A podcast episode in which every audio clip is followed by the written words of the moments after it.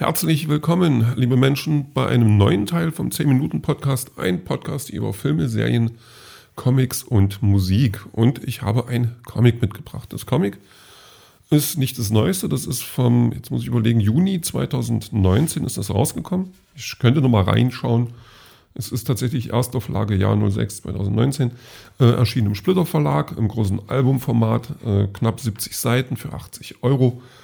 Und äh, geschrieben hat es, wenn ich die Reihenfolge richtig deute, äh, muss ich gucken, Oliver Martinet und gezeichnet hat Alberto Varanda. Ähm, kurz zur Geschichte. Wir haben äh, Martha. Martha ist eine, ich möchte nicht sagen Grabräuberin, also Archäologin mit ähm, Gewinnoptimierung. Und die ähm, ist gerade dabei, auf der Erde ähm, eine Ausgrabung zu leiten oder eine Ausgrabung äh, da durchzuführen.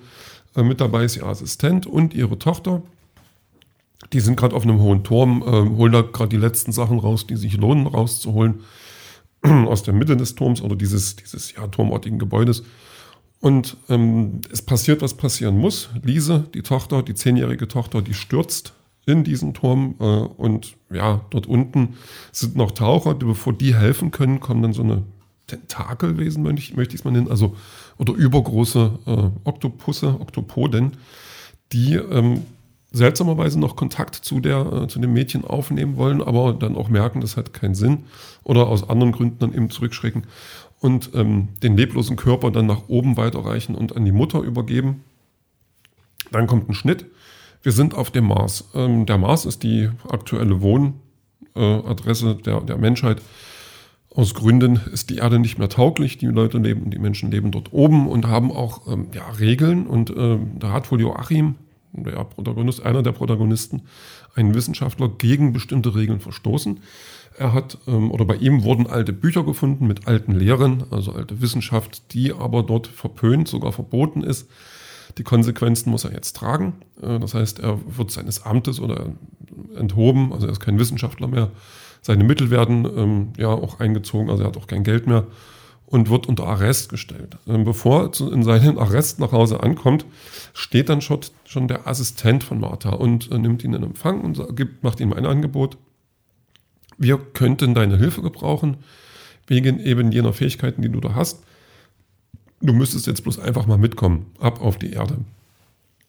Weil Joachim auch nicht äh, wirklich viele Alternativen hat, geht er mit auf die Erde und dort lernt er Martha kennen, die mittlerweile, oder was heißt mittlerweile, die dort in einem Schloss oder einem Nachbau eines Schlosses, Neuschwanstein nämlich, äh, lebt und äh, ganz, was, was ganz Bestimmtes mit, mit Joachim vorhat. Denn Joachim ist halt, wie gesagt, Wissenschaftler, der sich auch äh, außerhalb seiner Grenzen bewegt hat. Es geht ums Klonen. Und das ist, was Martha vorhat. Sie möchte ihre Tochter klonen. Sie möchte Lise, die ähm, diese auch quasi aufgehoben hat, äh, ja, reproduzieren und ihr neues Leben einhauchen und äh, sieht in Joachim einen ja, tauglichen Verbündeten, der ihr da helfen kann. Ähm, das Ganze wird noch mal ein bisschen unterstrichen, nicht nur, dass die in einem Schloss leben, und, äh, sondern auch die Kleidung. Die Kleidung sind, sind das alte Kleidung, die Martha irgendwann mal auf der Erde äh, ausfindig gemacht hat, also ausgegraben hat. Und das ist so Kleidung, die so ein bisschen an die Zeit um Sherlock Holmes erinnert oder meinetwegen auch Frankenstein.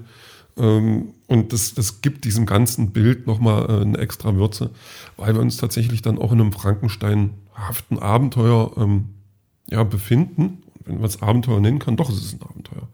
Dazu kommt noch Hugo. Hugo ist eigentlich ein ja, humanoider Android, ähm, der um die drei Meter groß ist, breitschultrig und immer ziemlich dreinguckend, sofern er denn gucken kann. Und äh, natürlich auch nochmal so ein bisschen an Frankensteins Monster erinnert. Und ja, dann machen sie sich halt bald an die Arbeit, eben das Kind, äh, das zehnjährige Kind zu klonen. Ähm, dabei, äh, ja, die Mutter trägt es aus, also trägt den, den, den Embryo aus und äh, danach soll es dann einfach schnell vorangehen. Also quasi das Kind soll nicht äh, natürlich aufwachsen, sondern äh, ja, ich möchte sagen, in einem Brutkasten, also mit Nährstoffen und so versorgt, dann eben so schnell wie möglich ähm, den Körper des, des zehnjährigen Mädchen, Mädchens haben. So, ähm, erzählt wird uns die Geschichte größtenteils aus der, aus der äh, Perspektive von Joachim. Das finde ich tatsächlich auch sehr spannend, weil der dann auch nochmal mit seiner Meinung darüber kommt und ähm, ja auch so ein bisschen Zweifel an der ganzen Sache hat, Zweifel an, an den Motiven der Mutter hat. Aber sich zwischen den beiden doch noch so ein, so ein, so ein, so ein stärkeres Band äh, knüpft, dass es dann die Zweifel auch gerne zerstreut werden. Und also nicht, nicht komplett, möchte ich sagen, aber naja, er, er, er macht halt trotzdem mit. Er, er ist halt dabei und er sieht halt auch, warum die Mutter das möchte. Also das ist schon ganz spannend gemacht. Dann äh, ist natürlich noch Hugo, der auch so eine Geschichte hat und ähm, ja, Joachim in seiner Freizeit und in seiner Zeit, wo es dann ums Warten geht, wo er gar nicht viel machen kann, kümmert er sich auch noch um ihn so ein bisschen und versucht herauszufinden, äh, was, denn, was denn er eigentlich ist, wo er denn herkommt, was denn seine Geschichte ist. Und das ist wirklich spannend gemacht und das ähm, trägt sich äh, nicht nur die Geschichte durch die Geschichte als solche, sondern es trägt sich auch durch die Zeichnungen. Also die Zeichnungen sind, das muss ich sagen, ähm, schon so ein bisschen, bisschen düster und auch immer ein bisschen der Umgebung angepasst. Also ähm, gerade die, die, die Mars-Welt, da, das wirkt doch sehr steril, das wirkt sehr modern, das wirkt sehr Zukunft. Ähm, während die Welt auf der Erde, also das Schloss, was wir da sehen, das, das ist so ein bisschen äh, das Einzige, was wir sehen, gerade so, also über großen Zeitraum der Geschichte, wirkt dann schon ein bisschen anderer, also anders. Das wirkt, ähm, das wirkt halt wirklich alt, das wirkt halt wirklich äh, wie, wie eine vergangene Welt, das wirkt düster, das wirkt ein bisschen schmutzig, ohne dass es tatsächlich schmutzig sein muss. Und da funktioniert eine ganze Menge und ähm, den Zeichenstil, den dieser äh, gute Herr Varanda dort an, den Tag legt, ist geprägt von, von minimalistischen Schraffuren, die äh, jetzt nicht als Mosaik wirken, dass man sagt, man, man muss einen Schritt zurücktreten, dass man das Bild, Gesamtbild erkennt, sondern man muss einen Schritt, Schritt näher rantreten, um die Schraffuren zu erkennen. So kommt, glaube ich, ein, ja, so wird ein Schuh draus. Und ähm, ist trotzdem sehr realistisch, ist ja wirklich äh, äh, ganz nah am Leben, sofern man das sagen kann. Und das ist wirklich, wirklich, also ich muss sagen, auch, auch wenn man, wenn man den ganzen Band ohne ein, ein Stück Text hätte, würde man ihn trotzdem verstehen. Also die Bildsprache ist schon sehr kräftig. Die Bildsprache ist, ähm, ist sehr emotional teilweise, ohne dass es jetzt ins Kitschige abdriftet, aber es ist eine, eine Bildsprache, die mich auch mit den Protagonisten äh, mit, mitgehen lässt. Also es ist eine Bildsprache, die halt wirklich funktioniert auf allen Ebenen.